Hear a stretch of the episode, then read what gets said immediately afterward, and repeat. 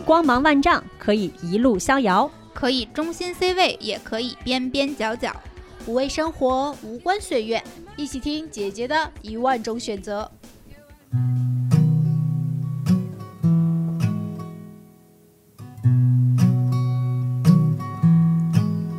Oh, my are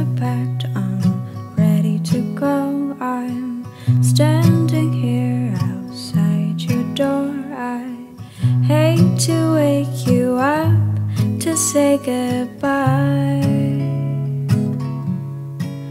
But the dawn is breaking, it's early morning. Hello，大家好，欢迎来到新一期的姐姐说来哦。大家好，我是美丽。，Hello，大家好，我是六月。Hello，大家好，我是邹毅，我已经是自报家门的阶段了。对呀、你你已经你已经是一个成熟的嘉宾了。那接下来这位不成熟的嘉宾，要不要让六月来有请一下？毕竟啊，是你的忠实小粉丝。啊不，那我可不敢当，我可不敢当。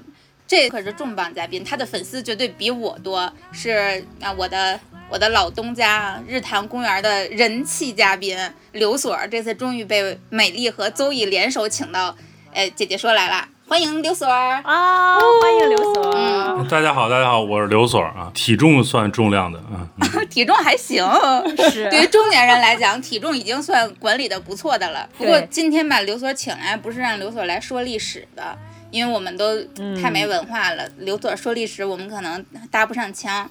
然后美丽就另辟蹊径，给刘所想了一个新的选题。这儿我觉得我得跟大家说个前情提要，是因为可能有一些听众还没有听过刘所在隔壁这个宇宙大台日坛公园的节目。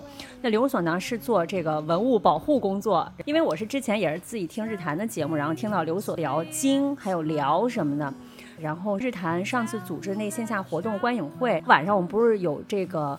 呃，聚餐嘛，因为当时刘所在我脑海中的印象就是一个体制内的，是研究文物保护的一个专家学者。大家喝到稍微有一点点微醺和尽兴的时候，刘所就从兜里掏出了耳钉，说：“我能戴上我的耳钉吗？”我 他说，然后慢慢聊，就聊到刘所还喜欢骑摩托，玩乐队，对啊，刘所身上有特别，我就感觉很明显那种中年男性，既内心是少年，同时又面对着现状，不得不压抑自己少年天性那种分裂感。就是苦那个什么呗，对，这儿给我们的这个宇宙大台导个流啊！大家如果想听刘所聊历史，请移步隔壁日坛公园。对，刘所最近有我，我再给打个广告。刘所最近有新的付费节目《西夏》，听完了都回不了家的一粒沙，对大家去去买哦。嗯超，这名字听着就就特别中年，就不想回家的伊丽莎啊 特，别沉重，嗯，就是坐 坐在下班后的汽车里面抽烟的那种画面感。对，嗯，那刚才我们这一开场，相信大家已经听出了我们这一节目的一个高频词“中年对我难以相信，我一个刚刚刚刚骑着摩托车带着滑板冲完坡的人，然后回晚上回来要参加你们中年人的酒局，我中年人并不代表和这些 say goodbye 了。对对也是，也是。刘所现在也还是这样，也还是骑着摩托车的摇摇滚中年。对我刚自己在家蹦完迪啊，”。那为什么会这个起心动念想聊这样一期节目呢？其实是在前段时间七月中旬吧，我们收到了这个青岛出版社的一个邀约。大家可能会知道有一部日本作品，前段时间也挺有名的，叫《坡道上的家》。我看了特别出名的日剧，嗯，它的这个作者叫角田光代，然后最近呢出了几本关于新的这个女性的一些小说，其中有两本也是呃最近引起很多人讨论的，叫《三十七》。我可以给大家简单的讲一下这是一个什么样的故事。其实就是一个三十七岁的女孩儿，突然她的男朋友以一种漫不经心的这样的方式跟她求婚，然后也是在求婚的这个过程中，她一方面对于就是婚姻好像是给女人的嘉奖一样，就是这样的感受，自己觉得别扭，对，然后他也没有想的特别明白，但是他只是不知道该如何去解释自己心里的别扭，然后在这样的过程中，她就选择和她的男友分手。然后同时，她其实是一个事业很成功的女孩，她和自己的闺蜜一起经营了一个店，并且收益非常好。她的年收入我估计可能得是她的男朋友五倍、十倍那么多吧。对，然后在她分手了之后，在她三十七岁这个时候，她突然有有的时候会和她闺蜜聊天，然后两个人说我们应该应该过一种更加更加肆意的生活呀。我们已经到这个岁数了，我们应该天不怕地不怕，那我们就去专门去找一些也不想结婚的人，然后我们去联谊吧。我们就是为了身体的愉悦、心灵的愉悦而而恋爱而交往，再也不去想什么婚姻什么的这些事情。然后就是一个大概简单这样的过程，然后在这中间，他的他的不管是朋友也好，家人也好，全部都不能够理解他的选择，就会有一点那种，其实就和我们这一代差不多嘛。就是他的妹妹也好，母亲也好，周围的朋友们也好，大部分还是比较嗯主流的那种想法，就是你三十七岁了，有一个人愿意跟你结婚。并且你们已经在一起谈恋爱谈了五年、十年了，你还不愿意结，你是不是脑子有泡啊？就是这么好的事情，你怎么能不干呢？对，周围的人其实还是这样，他自己也是在结婚或者不结婚之间摇摆。而且怎么说呢？非常荣幸，我在三十七岁生日当天收到了《三十七》这本书，它的书封上写着这么一句话，叫“三十七岁，我没有成为母亲，也不是谁的妻子”，这不就是你吗？？嗯，对，借这个书的契机，然后我们就延展，哎，我们是不是可以组一个中年的局，跟大家一起来聊一聊我们这些三十五加的中年人们？那今天我就是这个抱着学习的心态来 来来听听老哥哥老姐姐们有什么中年醒事。你谦虚，就是避坑是吧？对，就绕着我们的路径走，嗯。然后呢，为了让大家很松弛的，也能敞开型的聊一聊自己的感受，我们今天也组了一个线上的酒局。节目是晚上开始录，从下午跟大家嗯开始在群里分享。晚上准备了什么酒啊？有没有什么下酒菜啊？嗯刘所竟然还准备了一杯牛奶放在旁边儿。我太中年了，这个喝酒方式太中年了。我是枸杞，我是泡了枸杞。就是岁数大了容易咳嗽，我以为是牛奶喝酒养胃，怕自己喝多了。我都这样了人设了，我还在乎胃，我连脸都不要了。哎，我挺想知道两位嘉宾在收到我们这个中年节目邀约的时候是个什么心情？我就是当时的第一反应就是如何去定义中年，因为其实我还没有特别强烈的意识到自己是否是一个中年人，就是没有给自己下过任何这方面的定义。但是美丽在跟我说这个邀约之前的一个周末，我刚去参加了一个就是线下的录制综艺节目的线下录制，呃。但啊、嗯就大家都知道乐队的那个综艺节目，然后嗯特别的嗨。我们是从一点钟开始录的，然后一直录到了半夜。嗯那一天看了十几支乐队，然后我就是从头嗯蹦到尾，蹦得特别的嗨。当时心里头可开心了，就觉得。我咋别看我四十岁了是吧？我还跟这帮十八岁的孩子一起从头蹦到尾，我还觉得他们那么嗨，我还觉得他们那么好听，特别嗨的。开车还回家，都半夜两点钟了，睡了，五点就起来了，就开始肠胃炎，然后哦，就待在厕所里出不来了，整个一直到了第二天的下午吧，一天一宿都没睡觉。不在厕所里的时候，就在床上躺着，根本就站不起来。然后我那个时候就发现，啊，不管心气儿多高，这身体好像真的是到了这个节点上了，不认是不行的。所以和美丽当时跟我说的时候，我的心情哎，真的是，原来大家也这么看我了，没办法了，没办法，认了吧。就是一说聊中年嘛，我第一反应就是是得批评他们，是就是吐槽中年人嘛。嗯，太多臭毛病了，早看不惯他们了。后来才知道，原来是自己分享中年生活这事儿，就就挺扎心的啊。就嗯，然后觉得想了想，自己其实一晃就这样了。就我还觉得自己挺年轻的呢，我还没有什么意识啊，认识到自己已经人到中年了，就是呃减肥的速度比以前慢了一点儿，然后喝大酒以后，第二天起不来的这个频率比以前高了一点儿。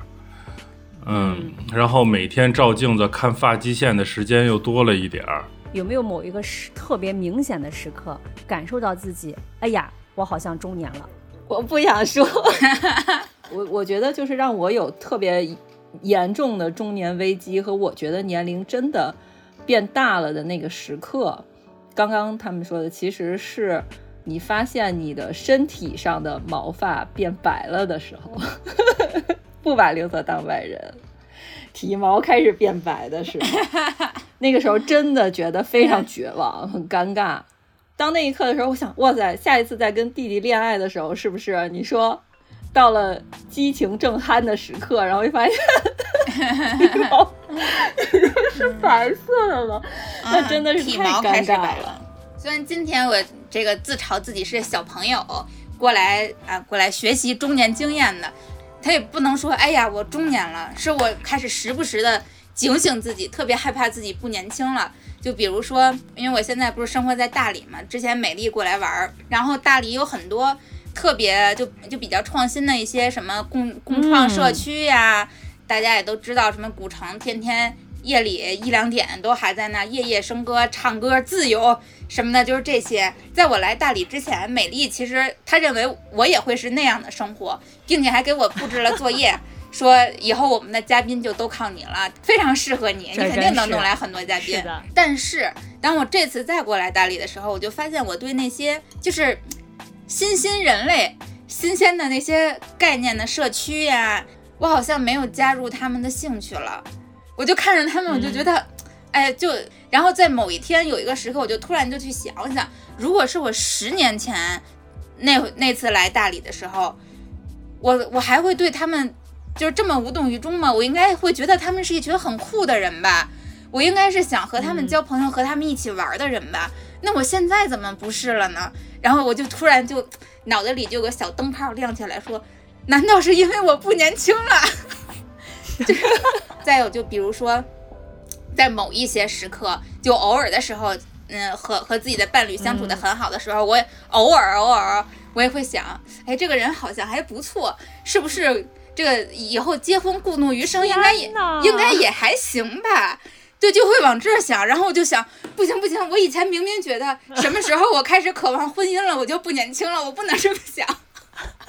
其实开始认识到自己中年了，我跟六月是反的。我是出去玩的时候发现我没有伴儿了，哎呦，握手，嗯，他们都去生活了。咱比如说去蹦个 live house，然后呢，你基你基本上在门口呢转一会儿就能遇上熟人儿，对吧啊，是，嗯，对，然后啊或者说你你发一个微信，你说谁谁谁有一演出，然后你嗯去不去？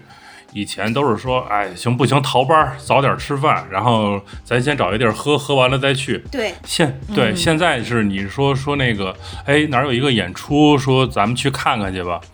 基本上反馈都是明儿得还得上班呢，什么还得弄孩子呢。说你也别作了，你差不多回家吧啊。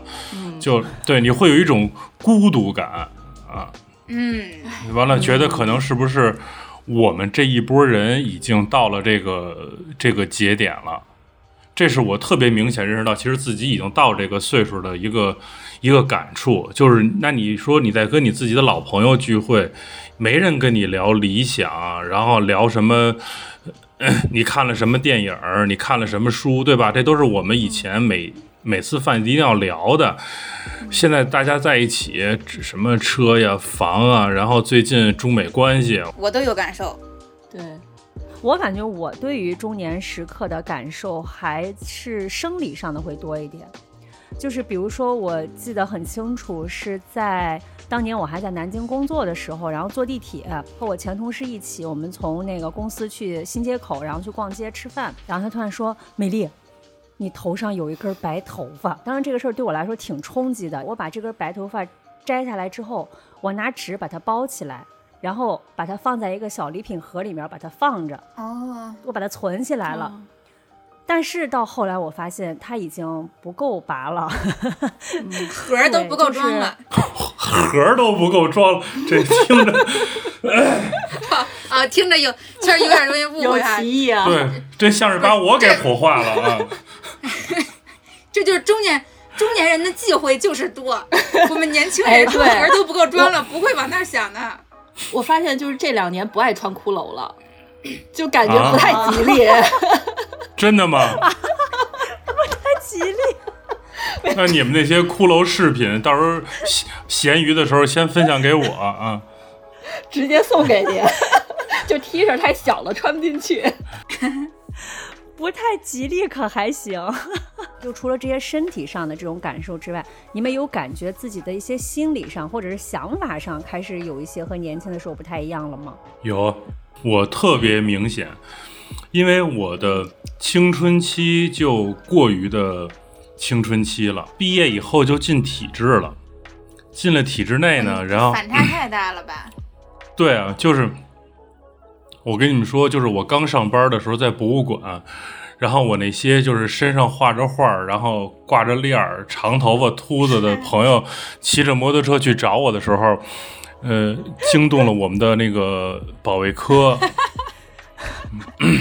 嗯嗯，然后我站在门口说：“都给我滚出去！”然后他们就全都外边等我。然后我们单位就一直在传说我能专门治流氓。嗯。就是 你，就是你进了体制以后，你就一定会有那种往回收的状态。就我自己会觉得，其实那倒更像我的中年时期，就是嗯，穿的规规矩矩的，嗯，然后呃，动心忍性的，嗯，就装着各种的那个孙孙子，然后就十几年就过去了。真正到三十五岁的时候，突然之间。自我意识又觉醒了，就觉得说，就这点钱凭他妈什么呀？我 我干嘛呢？对吧？我我觉得，嗯，我可能不一定非得。我想明白了一件事儿，就是无论你是干什么工作的，就你自己是什么人，你就别演。嗯，我觉得我好，就之前从二十多岁到三十多岁那段时间一直在演，就我们自己开玩笑，就把自己放在一个宝塔里，然后假装的就是我 love peace，每天的学各种的那种，那歌怎么唱来着？把头发梳成大人的模样，是吧？就就那么过了，对，嗯，就过了好多年，然后就对，就是三十五岁以后。我突然之间又开始奇装异服，然后，呃，就留个乱七八糟的头，然后开始那样上班。大家刚开始就特别不适应啊！我那时候这两边就是头发特别长，然后两边都没有。然后我们单位那个有那大姐就问说：“你因为长嘛，你就只能全留在一边。”然后说：“你为什么这边没头发？”然后我就跟她说：“我说你看我他妈这边也没头发，就就。”嗯，就大家都不适应，然后，但是你其实你发现，你从三十五岁到现在这么多年过去了，大家也适应了，呃，也习惯了。我觉得，反正这是我心里的一个变化，就是我不想再去假装掩饰什么了。这是为什么呢？就是因为我人到中年了，我的那个能折腾的时间多乎哉不多也，我已经折腾不了几年了。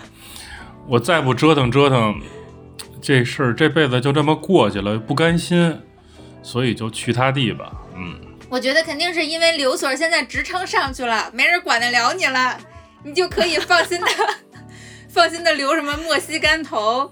然后穿你的那个带着铆钉的大皮夹克了。我刚才也想问，哎，这个转变的时刻是什么时候？原来是升职的时候。不是不是不是不是，那提职要比这觉醒早多了啊！要是先觉醒了，就提不了职了。嗯。以前是能压制这个混混，现在发现你已经加入了他们。后来原来发现，原来我是，不，你就是混混，混混头子。其实刘所刚才说到一个点，其实挺触动我的，就是说，嗯，呃，我其实大学毕业的时候，家里头也是希望我出去留个学，因为我那个时候不是大学学的是财务嘛，然后我自己也不是很喜欢这个专业，就想如果去留学的时候，是不是能够改一个自己相对喜欢专业，比如跟时尚有关的或者是什么？但我当时的性格其实就挺怯懦的，那我到那儿可能还要打工，然后我要适应外国的一个。学习环境就是可能不像我们只是照本宣科的读书，我们需要去做很多的大量小组练习、讨论会啊什么这些东西。我其实内心特别害怕，我特别害怕自己去了以后我是融入不了那种环境的，所以当时就决定哎呀，还是留在这儿谈恋爱多好啊！为什么要到那儿去受这个苦啊？就不去了，然后就找了一份工作，也算是一个。其实现在回忆起来是逃避，但是我其实今年大家都知道，我其实打算出国去留学一下。就是那种对于生活具体事情的恐惧，好像真的是因为这些年的生活经历和经验的累积吧，变得没有那么害怕了。另外就是也是在成长的过程中，发现自己以前很多觉得不可能的事儿都做到了，例如挑战不同的职业。我现在用塔罗师和这个形象设计的身份在生存着，这个是在我年轻的时候不可能去做到的一个事情。另外就是独身的这种情况下。呃，也一直这么生活，然后也生活的非常好，也没有觉得特别大的问题，所以也觉得出国到了一个陌生的环境，可能即便没有朋友，没有没有家人的支持，我也是可以去生存的。对我，我特别同意这个，就是你你经历了一些事儿以后，你反而觉得小时候，比如说 怕丢人，然后怕好多顾虑。完了，你你你活过了一段时间以后，你发现你一生都在丢人嘛，你就无所谓，对吧？对，丢人是人生的常态，就是脸皮变厚了。对我觉得这是中年福利，就是因为脸皮变厚了，因为自己知道自己其实，嗯，远比自己想象的要皮实，要好生活。对。就你，你敢去尝试新的东西了。就我以前可能也会有不敢，就嗯，对吧？你毕了业，从学校出来，进了体制，然后你就觉得所有东西都有人管，一切都是顺的。然后你觉得是不是一天，比如说产生了一些变故的时候，呃，你会有一种害怕？其实现在不会，甚至说现在从你内心里头来说，有时候你会期待着一些变化，就是因为。我希望有一些变化，是我想去看看更多的人生的状态了。我觉得这是中年的一个感受吧。听完你们两个人说，我觉得哇，人和人还真是挺不一样的。因为我，我就我我和你们刚好是一个是一个反面，就是我是属于那种就也是青春的非常肆意，各种离经叛道，然后我没有什么害怕的。然后我记得我以前就二十出头的时候。自己，但也不能说座右铭，就自己深信不疑的一句话，叫就是年轻人犯错，连老天都会原谅你。所以我小的时候是完全不怕犯错的，然后也不怕做出任何错误的选择。所以反正就嗯，你不管是指什么间隔年呀，什么。现在就大家连裸辞都能成为勇气的代名词了，我就特别不能理解。但其实我整个年轻的过程中，一直都是做风险很高的选择。我非常享受那种带给我的情绪上的刺激，就即便是生活的高风险。对，然后我自己是感觉到后来，就是这两年，我反而会愿意去做一些更符合大众价值观的选择了。比如说，我我感觉我自己现在好像不恋爱脑了。这可能在现在这个语境里边，这是一个值得表扬的事情。就恋爱脑是一个贬义词，但我心里就，比如我以前小的时候，我那个之前在日坛录节目的时候，我还说过呢，我就是一个专爱渣男的人，然后就喜欢那种情绪的巨大波动，喜欢爱的死去活来。我现在居然不是了，现在就是。也能和老实人谈恋爱，老实人招谁惹谁了？对我现在居然能和老实人谈恋爱了，而且就想到我以前小的时候，恋爱对于我来讲是很重要的事情。但我现在回回忆起来，可能很大一部分原因是因为本身我的就是成长环境啊什么的这些，就让我是一个很缺爱的人，所以我。我几乎受不了别人不爱我这件事儿，就是如果有一个人我看上了，但是他不喜欢我，我我接受不了。我觉得怎么可能呢？我到底哪儿内力魅力不够？就是这种，然后你会费尽心思的就让对方去爱你或者怎么样。但我现在就完全不会了，就是不爱就不爱喽，不爱我再换一个喽，就是会有这样的选择，然后也能够和和以前我无法想象我能能和。那种老实人，能和符合大众审美的人得了，而且我居然不是说屈服于某一种价值观，而是我觉得挺好，就我挺享受这个过程的了，但我心里其实并没有那么高兴，我还是依然喜欢曾经的那一个享受巨大的情绪波动，享受这些未知的危险所带给我的这种灵魂上的触动，那个是我特别享受的东西哎呀，六月听大姨一句话，啊。哎呀哎呀哎呀，中年味道，哎呀哎呀，好浓厚呀，哎呀哎呀，听听大姨一句话，这只是一个阶段，到了四十岁你再下一个阶看段啊 还是要危险。对，但是我有一个问题，就是因为我确实可能岁数大了，现在恋爱恋爱脑都不是一个好词儿了，是吗？是一个超级贬义词。这恋爱脑是不是就是敢爱敢恨，然后就谈起恋爱来不管不顾那种？就是把恋爱当回事儿。谈恋爱都不当回事儿，还有什么事儿值得当回事儿呢？哎，这我觉得可能是咱们这一代中年人的好处。我们经历过一个文化极大繁荣的时代，就是嗯是嗯，至少跟现在比，有那么短暂的那么一段时间，社会的价值观其实还是挺多元的。但是现在其实。我们就是年轻时候的那个价值观，在现在这个社会并不适用了。然后现在的整个社会是一个更加趋近于没有风险的社会，所以恋爱脑这种具有高风险的特质就是被大家摒弃的。如果谁是恋爱脑，就证明你你太蠢了，你太傻了，你怎么能够做出对这样的选择呢？虽然我自己，我感觉我自己现在好像也开始有一点所谓的风险厌恶，但我自己心里还是会更愿意去，就觉得年轻人们啊，这好像说着又也有点疑，就是年轻人们还是应该去做一些有风险的选择。你这时候不做，以后就更做不了了。但也有可能会像刘所和邹乙一样，四十岁的时候又想做了。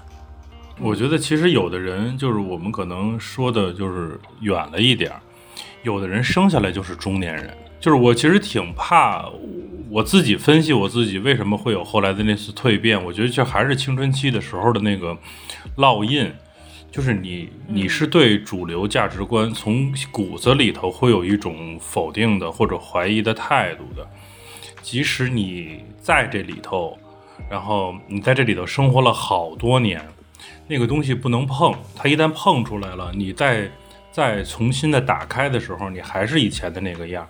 见众生吧这个事儿，但是我我我我最后说一下，我不觉着把恋爱这件事儿看得比天还大，这事儿不对。我觉得这多多好啊！就我刚才想到，就其实不管是刘所和邹毅这种到了中年突然开始叛逆，或者回到那我们所谓的那个叛逆中，还是像我那种以前十分叛逆，但是到现阶段开始，嗯，做出一些更趋近于大众化的选择，就这样，我们看起来好像是完全不同的这种人生轨迹，但其实内核是一样的，就是我们更具有勇气了。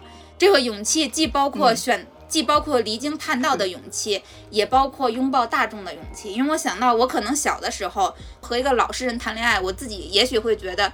这不是我想要成为的自己，这不是我想要经历的感情。我可能会怕自己是不是不够酷啊，是不是不不够年轻啊，或者怎么样但是现在因为。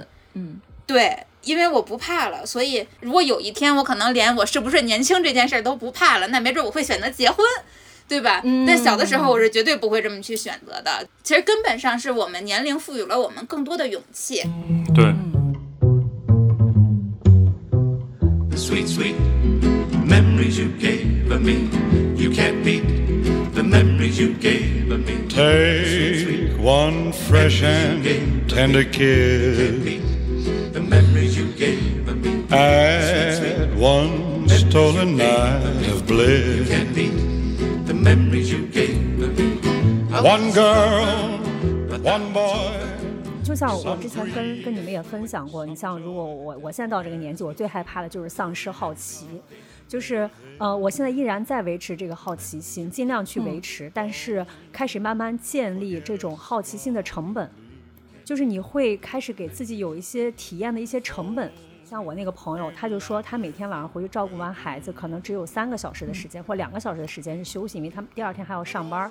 他就会想说，那这两三个小时，我其实也挺想尝试一些新的。他有非常多的想法，非常多的期许，然后非常多的创意和创新。他想做很多的事情，因为我觉得这姐们儿是一个特别有想法的人。但是她所有的好奇，她所有的创新，完全被疲惫压啊压到已经对，就压到连这这个心都没有了。刘所疯狂点头，然后他我觉得他是有那种呼一口气想要去试一试，但是当这个气儿顶到了脑门上，就已经用尽了所有的力气，然后接下来就只是把这口气儿呼出来，他已经就是所有的这种能量已经在上班的时候被耗尽了。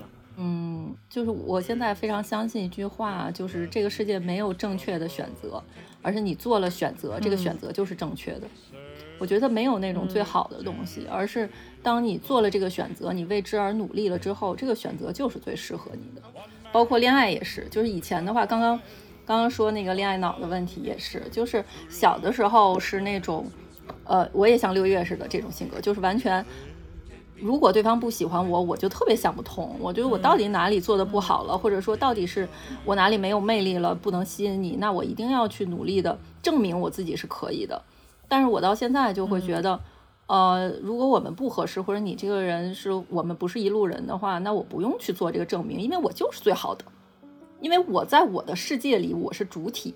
我感觉他可能到了年纪之后，就是到有了一段阅历啊，我们不说上了年纪，就是有了一段阅历之后，好像天然的会和周围的世界进行一层剥离，剥离掉一些你以前认为一些很重要的关系，或者说很重要的一些一些事情，但是在某一个时刻，你可能会觉得，OK，他们也一个要不就是不过如此，要不就是关我屁事。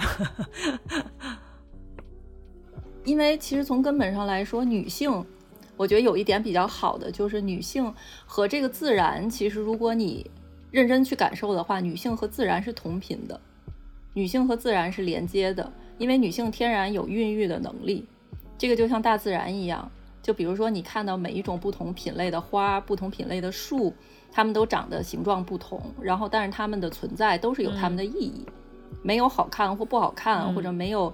说它的意义会比另外一种小一点，其实都不是。所以我觉得，其实女性如果特别的认可自己一个天然的属性的话，那就应该特别认可自己一个天然存在的这种价值。那如果你的存在本身有价值的话，那我做什么，或者说我选择什么样的人去爱，我选择什么样的事情去完成，这些完全就是我自己的一个天然属性。我不需要跟任何人去做这个交代，也不需要去。呃，维系某一种特别的平衡，我只要存在就可以了。但是男性的话，我不太清楚，因为男性从小就被孕育成一个我要和这个世界对、对抗，我要我要战胜他们，或者我要或者占领他们。对，小时候其实会有，就是我觉得最强的状态是十八九岁的时候，嗯你会有一种我一定要在这个世界上留下一点什么东西，嗯，甚至说你渴望被别人记住。大学的时候吧，嗯那个时候是最强烈的，所以就各种作嘛，就是我一定要是让人知道我，就这个事儿就挺重要的。然后我要我希望被被世界记住，被所有人记住。反而我觉得我到中年以后，嗯，就有一个特别大的转变。首先，你认识到这事儿不大可能，对吧？就是比如说我们做文物的，嗯，你想被人记住，这个概率太低了。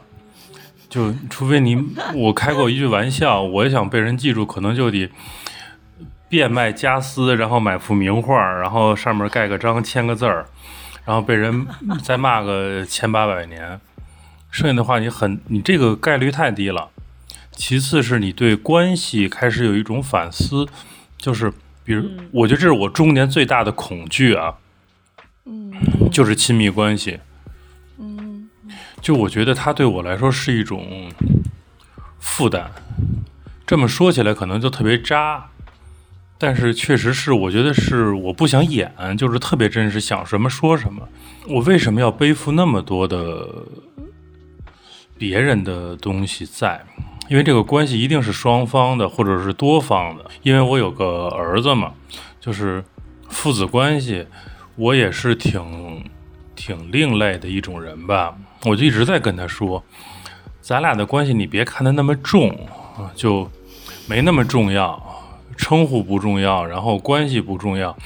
我也不指望你去实现我的什么人生理想，因为那他妈理想是我的，我自个儿实现就行。你就活得你自己，活得高兴点儿，这事儿足够了。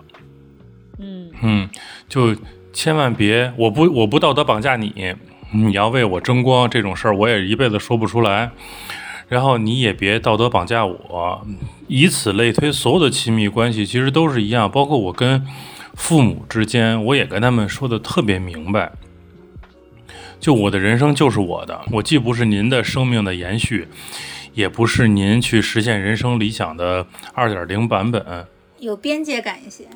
对，就是我觉得多亲密的关系，边界感这件事儿都特别重要。或者换一个角度说，所有的人他之所以愿意跟你有发生亲密的关系，嗯，一定是因为你自己是有你自己的特点和魅力的。我现在是这么想，以前不会，以前会觉得只要我付出的足够多，就像刚才您说的书里那个男生的那个状态，我早上起来给你做早餐，然后我把一切都料理的特别好，然后我让你感受到了一种什么温暖、无微不至的照顾，呃，我就可以维持亲密关系了。但我现在觉得不是，我觉得亲密关系的一切的产生是因为我是我。如果因为这个关系让我变得不再是我的时候，这个关系就不是一个好的关系，它就变成了一种绑架和枷锁，然后你变成了别人的期望和说的难听点儿工具，这是我不愿意的。就我已经不想再干这种事儿了。我我我一定是曾经干过，但我今天不想做。你这些想法跟你身边的这些亲密关系的这个，就是对方去输出之后，他们什么反应啊？那就是，那就一定是口诛笔伐呀！就是大家一定不会接受。你想，就是一个正常的家庭成员，然后突然之间说我跟你们所有人都保持距离的时候，大家一定会有各种各样的想法，就肯定会。我觉得最多的就是先是不接受，然后是问说是什么事儿让你变成这样。就这个一定会有，这但其实特简单呀，这就是我自己啊，就我自己让我变成这样的。你们既然不能接受的时候，一定是我不再提供你们所需要的情感价值了。但那个情感价值我不提供的时候，是因为我自己不想提供了，我我不需要这种东西了。所有的关系里头，核心一定是我自己。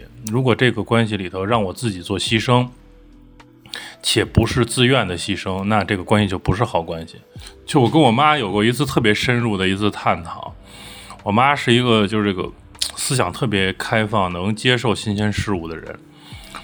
然后我们俩说，我说其实站在一个正常的父母的观点里，我一定是那种特别王八蛋的孩子，就是好像对，就是嗯，好像什么都该做的都做完了以后，然后就开始作。我也不会像有的人似的，永远那种假装特别关爱你，呃，或者说就世俗上的那种好孩子。完了，我妈说，其实这事儿无所谓吧，就她我非要你做什么的时候，那我生你干嘛？对吧？就我为什么要有一个孩子呢？我不是说希望以后我有一个工具人或者怎么样，我是想让你看看这世界其实挺好玩的。啊，所以他都这么想了，嗯，他都这么想了，我就觉得更无所谓了。那我还怕辜负谁啊？真是。我刚刚听刘所那个就是这个观点啊，就我还觉得有点意思。就是我感觉最近不管是网上也好，还是我们做节目，或者我身边跟朋友聊天，好像大家真的都会比较先把自己照顾好。就像我们前两天录那期和爸妈的关系。和爸妈的关系就有点像气飞机遇上了危险，你得先自己把氧气面罩罩好，然后你才能再去顾边上的人。但是也有很多人是，呃呃，随着年龄的增长，不管是财富的累积还是经验的累积，他们会往自己的身上去做背负，我要把家里人照顾得好好的，然后我要去给这个奉献，给那个付出，然后我要担成为这个家里的一个顶梁柱。它可能是延续了很久，就是我们对于家庭里面中年人角色的一个期许吧。因为我是觉得，就是你的责任这个东西，你说你你有一个那个你为人子女或者为人父母，你的责任跟你做什么人没关系，它是是你一定要做的，但是你别在这件事里头过度的自我去去满足。因为我觉得，如果你在这种关系里头，因为因为你付出了，然后你有一种自我满足感，我觉得这件事儿对关系的另一方是不公平的。我觉得这种自我满足，下一步就特别容易道德绑架。我我该尽责任尽责任，我也会母亲节给我妈买买买个花，送个礼，吃个饭，这些事儿该做得做。但但是你别去感动谁。你试着感动谁，又不是演艺术人生。我突然想到一个我的朋友，因为刚才说到这个点，就是他的孩子去国外上高中，第一年他就特别的不放心，他就跟去了，然后跟着孩子在那边就是常住下来，说：“哎呀，不行，我这孩子必须得我去，然后我要照顾他，然后他去这儿不安全，然后又没有办法好好的吃饭，一定得我去才能保证他的一个好的生活。”就是你听他所有的描述，都是他在为孩子付出，但实际上真的是这样吗？就其实是他好像需要他的孩子，是他离不开他的孩子，而不是他的孩子离不开他。所以这个时候你就会觉得，到底是呃因为责任，还是像刘所刚才说的，变成了一种自我感动的一个状态，就是自己需要有一个非常清醒的认识。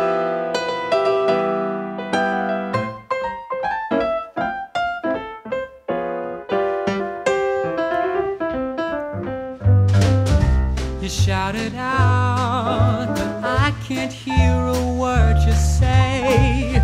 I'm talking loud. 接下来我们策划了一个油腻时刻，就是我们之前在做节目的时候就在想，哎呀，我们其实自己也很讨厌那个遇到一些。比如说，不管是同龄的或者比我们大的一些人，然后摆出一副我已经见过世间所有来告诉你，你你还你还 too young too simple，always naive 的时刻。对，说起来，这个是我现在最大的困惑了。就是和弟和弟弟们在一起的时候，真的好想教弟弟们做事啊，急死你了！弟弟们需要这个，多油算油，不是因为现在油腻已经是我的人生常态了，所以我不大清楚，或者都能油到你的时刻呢？啊，就是盘着文玩，讲着玄学，啊，喝啊喝着，喝不不不不不不。你这个不算玄学，那个，呃，那个玄学就更多啊。然后言言必称一些我们不能节目里提的地方传来的消息，嗯，完了动不动就是 听说了吗？最近哪哪哪又传出一事儿来，就我有时候就觉得这他妈跟我有什么关系？然后就拍着你的肩膀，你听哥哥的，这事儿没错。那我们就提提炼一下，就是。我们有一个非常标准的一个油油油腻中年的一个句式，叫“当年我如果怎么怎么样，现在我可就怎么怎么样了。”我现在突然之间想到，就是如果当年我不卖摩托车的话，呃，我可今天就已经不能坐在桌上跟你喝酒了。年轻人千万别骑那东西，太危险了，那个肉包铁呀！受教了。该骑骑，我怕十年后我不能再坐在这儿了。我我突然想说出一句：如果当年我再努力一点儿，就能生出一个像我现在约会的弟弟这么大的孩子。哇，那你厉害了，那你厉害了。现在弟弟们都喜欢姐姐，也不是现在的弟弟，我们当年做弟弟的时候也喜欢姐姐。真的吗？我当年做妹妹的时候，不是流行大叔大叔对呀。咱们是同龄人吗？我比你猛点，反正。你们你们岁数小，你们没赶上。你看油腻那个劲儿上来了吧？你们都没赶上啊！那年我们都是把家里的鸽子先捐给市政府，奥运会开幕式，然后就跟姐姐聊天去了。那我说一个。我我造个句，我当年要不是非得做音乐行业，现在可能就已经财富自由了。以前在节目里讲过，当初邀请我去去他那儿帮他啊做做一点小事的那个朋友，已经开上了保时捷。啊，妈呀，那我要造一个事业剧，嗯，嗯，我得造一个事业剧，就是当年如果姐姐说不是没坚持把什么小红书、什么私域、什么抖音、什么直播坚持做下来，现在有你们，其他台什么事儿 啊？这么狂当年真的，当年姐入局的时候就看好了。播客就是要做私域，就是要做直播，就是要做小红书。嗯你看现在大家纷纷去做吧，只不过我们没有坚持下来。哎，对这个真油腻，不是不是咱不行，咱就是没想做的。对那对，哎这太油腻了这简直油腻到家了。我们内心到底是压了多少油需要往外喷一喷啊？这每个人内心都是一口油田啊！我对感觉 姐姐说离百年老店也只差九十也只差98年年，八九年。完了，我跟你讲，这个环节一报，怎么地得掉十个分儿。我跟你说，掉十个比咱们中年人不在乎这个。掉十个比咱们还油腻的，心说这油的不到位啊。中年人有什么？有的是钱，我们再买二十个回来，哎，怕掉十个。还能这么干呢？能路上拉人呗，给你五块钱，你现在关注一下。我觉得这拉拉二十个不成问题吧？我一跟六月商量个什么事儿，六月说行干，咱有钱，咱也不知道咱账户上到底有多少钱。有钱，中年人应该互相支持，就是为对方花钱。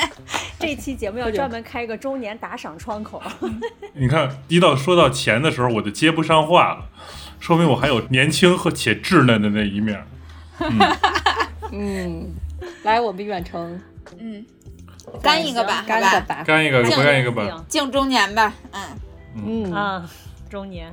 敬美好的中年。确实是人生中最好的时刻了。我们现在就是更容易选择自己想要的生活呀，有钱，有钱。你到底这多有多有钱我真是好奇了，你真的是。没多有钱，但是足够支撑起自己想要的生活了。只要你真的想要，至少我觉得这几年吧，就是三十岁以后这几年，是我人生中最美好的几年，过得最快乐、最舒适的几年。我觉得有一个比较大的收获，其实是，呃，不是说完全在于说敢于做自己，而是更多的了解自己。就是了解自己，可能分成两个部分，一个是了解自己究竟是一个什么样的人，另外一个就是如何用你自己最舒服和最有效的方式达成你的目标。现在，比如说，我就知道我自己是一个比较愚笨的一个人，就是我的记忆力不是很好。我的呃，由于记忆力不好，所以我比如说我想研究一个什么课题，或者我想呃在什么学术上面有一定的深入的了解的时候，对于我来说是一个很困难的事儿，就是又有点阅读障碍，然后又有点记忆力不好。那在这种情况下，可能现在我会采取的一个方式就是反复的重复比较简单的事情，就是我会把我觉得重要的东西，我反复的去重复，可能是一个笨鸟先飞的方法，但是它对于我而言真的有效。可能小的时候我就会陷入焦虑，就说我为什么这么笨，我为什么就记不住，我为什么呃就不能像大家一样很深入的去研究一个东西？但是现在我就很了解，那我就是这样的一个思考方式。我真的觉得重要的东西，我就用我熟悉和我自己最擅长的这种方式去把它掌握。那这个对于我现在，因为我现在也在学一个新的语言，然后等等，我我在塔罗上面或者我在身心灵上面的一些学习，我现在都在用这样的方式。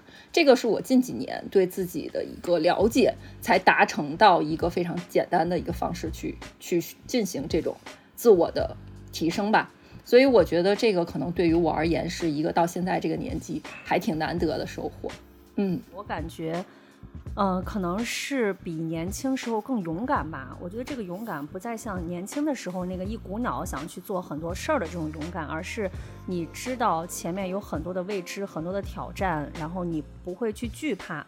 我觉得这个事情特别的有收获。包括之前邹毅，我记得当时我们之前做塔罗节目的时候，邹毅给我抽过一张牌，就是那个 The Fool，你还记得吗？就那个嗯愚人愚人牌就是一个啊，对，就是一个小朋友，然后带着他的狗，准备非常的。非非常的兴致昂扬，然后即将开始一段新的旅程。但是这个旅程它中间会充满各种各样的波折和挑战，就有一种勇士上路，然后在路上不管遇到什么样的困难，你都会去披荆斩棘那种感觉。我觉得这个想法就特别的强烈。包括这本书里面有一个有一个有一个细节，我当时看的时候对我的触动特别大。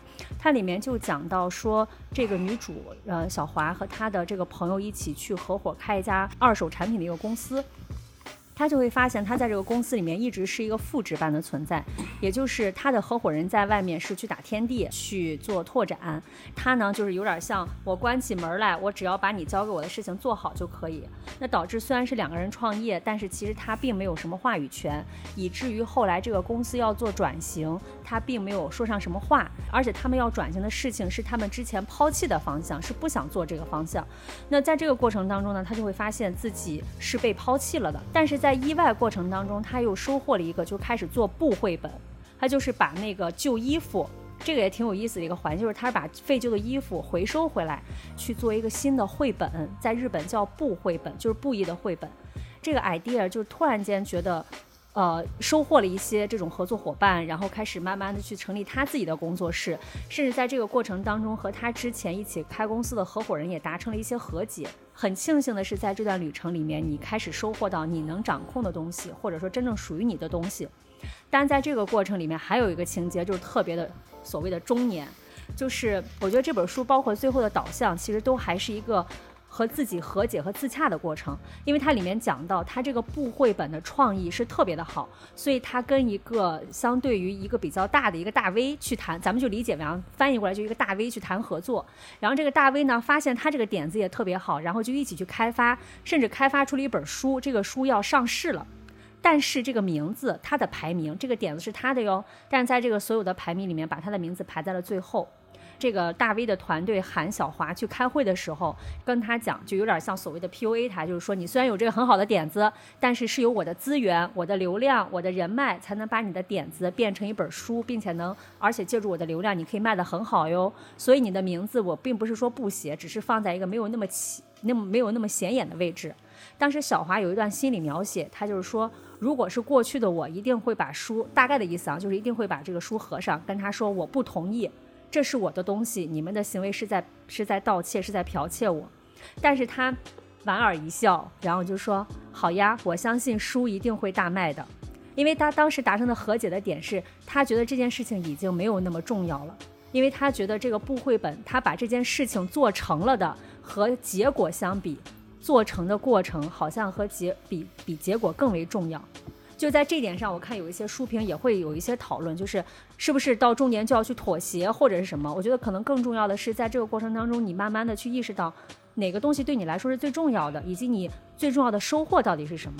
到了中年，就会发现人还是要注重过程，不一定恋爱就一定要有结果，中间的过程非常重要。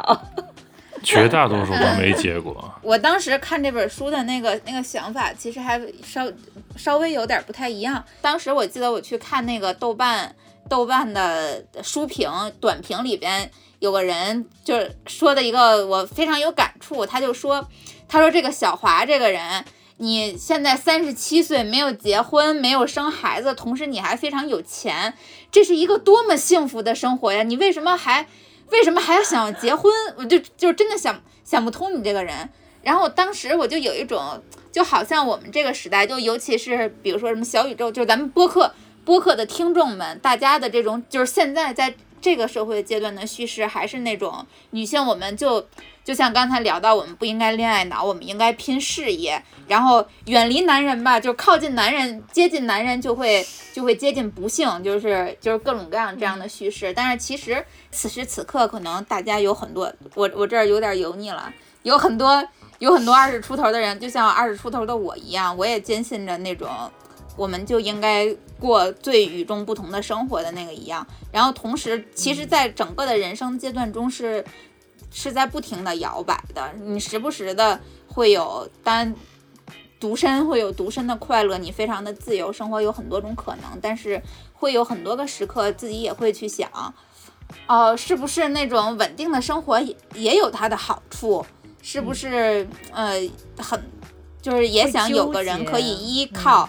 对他可能也不是纠结，就某一个时刻你会去想嗯。另一种人生是不是也会更好。我觉得嗯这个可能是我当对我当时看完这个书比较强烈的一个感受，而且就是角田光代这个作者嘛，如果大家看过他的日剧《坡道上的家》，就应该能够、能够大致的感受到她是一个什么样的女作家，就是一个她的故事非常的简单，但是特别特别擅长描绘人细腻的心理活动和发展。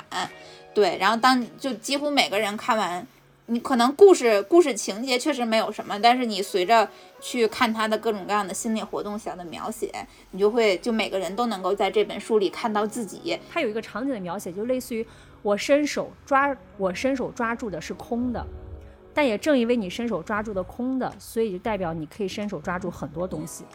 我觉得这个是这个书最后会在，尤其是三十七这个年纪，三十七岁这样一个点，给人带来了一些思考吧。我其实也挺特别感谢我们这次能和青岛出版社一起合作去来聊这本书，包括他另外一本书，就是三月的邀请函，把离婚做成一场派对，去审视几对恋人的关系。因为这本书我也在看，也非常的有意思，也推荐给大家。嗯，都是角田光代的书。就给大家重点推荐一下这本书吧，因为我们平时也不怎么推书的，但凡推了就证明还不错。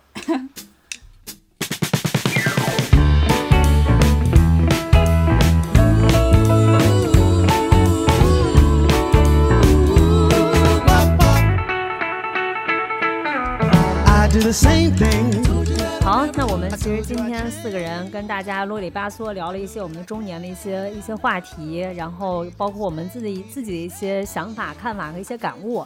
然后过程当中呢，时时不慎的往外渗油，也希望大家啊谨慎谨慎食用。都是人生经验，好好学习。嗯，不是哥哥说你们啊，本以小朋友已增加一些经记下来了。可以增加一些不饱和脂肪酸，对身体也是有好处的。啊、记下来记得反复阅读，好吧？今年用不上，明年一定用得上。这是一份可持续发展型的人生发展指南。好的，那我们今天就跟大家聊到这儿吧。如果听我们这一节目的有我们的同龄人，欢迎给我们留言，我们一起中年油腻一波。啊、也欢迎大家在各大音频平台关注和订阅我们姐姐说，也可以在微信公众号搜索“姐姐说 FM”，就可以加入我们的精神股东群。今天也非常感谢这个刘所和邹毅，然后来和我们一起聊大天儿。嗯找地儿喝酒，嗯，行，那我们今天就跟大家聊到这儿吧，跟大家说再见吧，好，拜拜拜拜。You're the reason I believe in love. It's been difficult for me to trust, and I'm afraid that I'ma mess it up. Ain't no way that I could leave you stranded, cause you ain't ever left me empty-handed.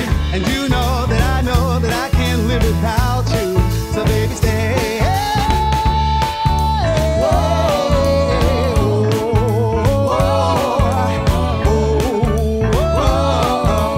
I'll be messed up if you can't be right here. I do the same thing. I told you that I never would. I told you I changed.